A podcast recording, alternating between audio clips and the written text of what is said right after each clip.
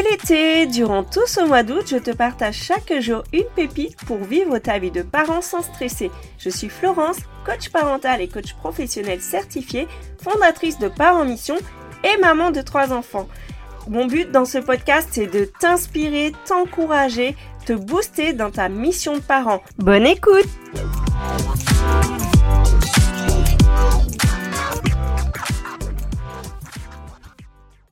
La bienveillance envers soi n'est pas une option. Je répète, la bienveillance envers soi n'est pas une option. Je te le dis à toi parce que mon petit doigt me dit que depuis que t'es parent, tu as des pensées parfois bien critiques envers toi, tu es souvent le plus dur juge envers toi-même que les autres. On dit qu'on a peur des fois du regard des autres, mais il suffit de juste regarder notre propre regard et je pense que ça suffit, tu vois t'es le plus dur juge de toi-même, tu te trouves pas à la hauteur, que tu fais pas assez bien les choses, que tu les fais pas comme il faut, que euh, tu fais pas assez. Enfin, à un moment donné, euh, j'ai vraiment envie de te dire, mais mais sois bienveillant envers toi. C'est vrai que t'aimes peut-être pas les injonctions, mais là, celle-là, franchement, je peux pas faire autrement que de te le dire comme ça parce que, alors il paraît que la bienveillance, c'est un mot galvaudé. Je ne sais pas pourquoi, bah moi je vais continuer à galvauder ce mot parce que de toute façon, c'est un mot qui compte pour moi. C'est vraiment, ça fait partie de mes valeurs. Donc je t'encourage à être davantage indulgent, indulgente envers toi, être vraiment bon, bonne envers toi, à te montrer compréhensive, compréhensive, attentionnée, parce que si tu ne le fais pas, qui le fera? Qui le fera? Bah oui, t'as peut-être de la chance, t'as peut-être une famille qui est plutôt euh, compréhensive envers toi, t'as peut-être des amis euh, sympas, mais ça se trouve, t'es pas super entouré, tu vois? Donc, qui le fera d'autre que toi? Ben, Je vais te partager comment cultiver la bienveillance envers toi au quotidien. Premièrement, je t'invite à te traiter toi-même avec la même compassion que tu ferais envers un ami proche. Sois ta meilleure amie, ton meilleur ami. Sois compréhensif envers tes erreurs, les défis que tu traverses, comme tu le ferais envers quelqu'un d'autre. Je suis sûre qu'une maman qui vient te voir et qui te dit Ah voilà, j'en peux plus, voilà, j'ai fait comme ci ou comme ça, tu trouveras des mots pour l'encourager, tu trouveras des mots qui lui font du bien. Alors, fais-le aussi pour toi, parce que ça te fera du bien. Ensuite, c'est vraiment d'avoir un discours plus positif envers toi. Tu vois le discours intérieur que tu as, toutes tes pensées là qui t'accablent en ce moment, tout ce discours négatif, remplace, remplace-le vraiment par des pensées plus positives, d'arrêter de se critiquer, mais d'être plutôt encourageant envers toi-même. Par exemple, tu peux te dire bon, j'ai fait de mon mieux là, euh, je ferai mieux la prochaine fois. Ça arrive à tout le monde de faire des erreurs tu n'es pas si mal, t'es quand même une bonne maman ou un bon papa, parce que vraiment, tu vois ces petites phrases, c'est ce que tu diras à quelqu'un qui, à un autre parent qui va pas bien. Eh bien, pareil, dis-les à toi-même.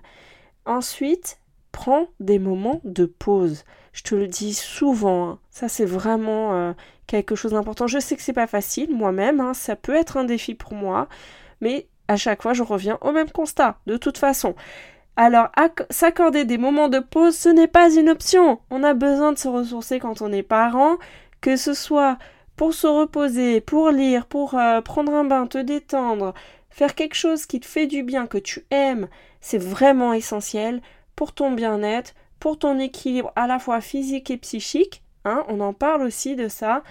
Parce que euh, si tu ne le fais pas, c'est pareil. Tu n'auras pas le temps. N'attends pas d'avoir le temps en fait. Prends-le pose ce moment pour toi, prends-le, prends-le parce que de toute façon sinon tu n'en auras pas.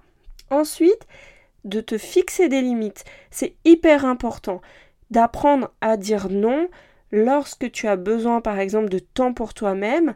Moi j'en connais autour de moi qui n'hésitent pas et franchement je suis admiratif parce que pendant des années j'ai eu du mal à dire non et euh, je me sentais un peu obligée de, de tout faire pour tout le monde à tout moment et en fait, maintenant, ben, j'arrive à, dire en fait quand je peux pas. Et des fois, je, enfin, je te, je te l'avoue, hein, je disais non quand j'avais autre chose de prévu. Mais si je n'avais rien de prévu, eh bien, je ne disais pas non, tu vois, je, je prenais quand même. et eh ben j'apprends maintenant à me dire bah, quand j'ai rien prévu c'est parce que je le veux et que là j'ai besoin en fait j'ai prévu là de ne rien faire tu vois ou de me reposer parce que je ne fais jamais rien complètement mais de me reposer ou de faire des choses dont j'ai besoin et donc de se fixer des limites aussi c'est hyper important. Ça ne t'empêchera pas de faire les choses plus tard aussi. Tu n'es pas obligé de dire non à vraiment non. Tu peux aussi dire non mais pas maintenant mais plus tard. Tu vois c'est aussi une alternative que tu peux trouver. Ensuite, d'accepter tes imperfections et tes limites.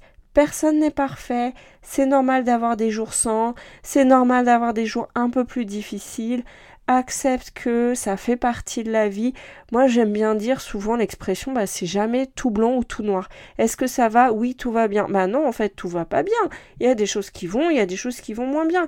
Est-ce que euh, si tu réponds euh, ouais, euh, ça va ça va pas du tout, bah en fait non plus il n'y a rien qui va pas du tout.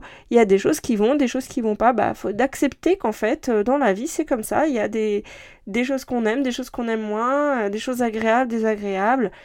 Et du coup, c'est beaucoup plus, euh, c'est beaucoup plus relaxant, c'est beaucoup plus déculpabilisant en fait. Ensuite, c'est vraiment de célébrer tes réussites. C'est quelque chose que je propose dans mes accompagnements de ne pas minimiser les réussites, aussi petites qu'elles puissent être t'as fait euh, un repas aujourd'hui, par exemple, c'est pas le repas le plus foufou euh, que t'as pu cuisiner, mais euh, ce jour-là, tes enfants étaient contents. Bah, c'est une réussite, tu vois ce que je veux dire?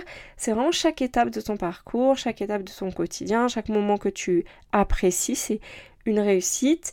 C'est d'être reconnaissant aussi de, de ce que tu as. Donc, soit de, de vraiment les victoires, tu vois, toutes ces choses que tu as accomplies qui te demandaient un petit effort et dont tu es fier, soit aussi d'être reconnaissant de ce que tu as, de ce qu'on fait pour toi, de ce qu'on t'a apporté. Chaque jour d'être reconnaissant, de cultiver vraiment un point de vue positif sur ta vie. Ensuite, c'est de déléguer, de demander de l'aide. Ça fait aussi partie de la bienveillance envers soi. de ne pas se sentir obligé de tout faire par toi-même. Il y a des fois, c'est nécessaire de demander de l'aide par moment déléguer certaines tâches.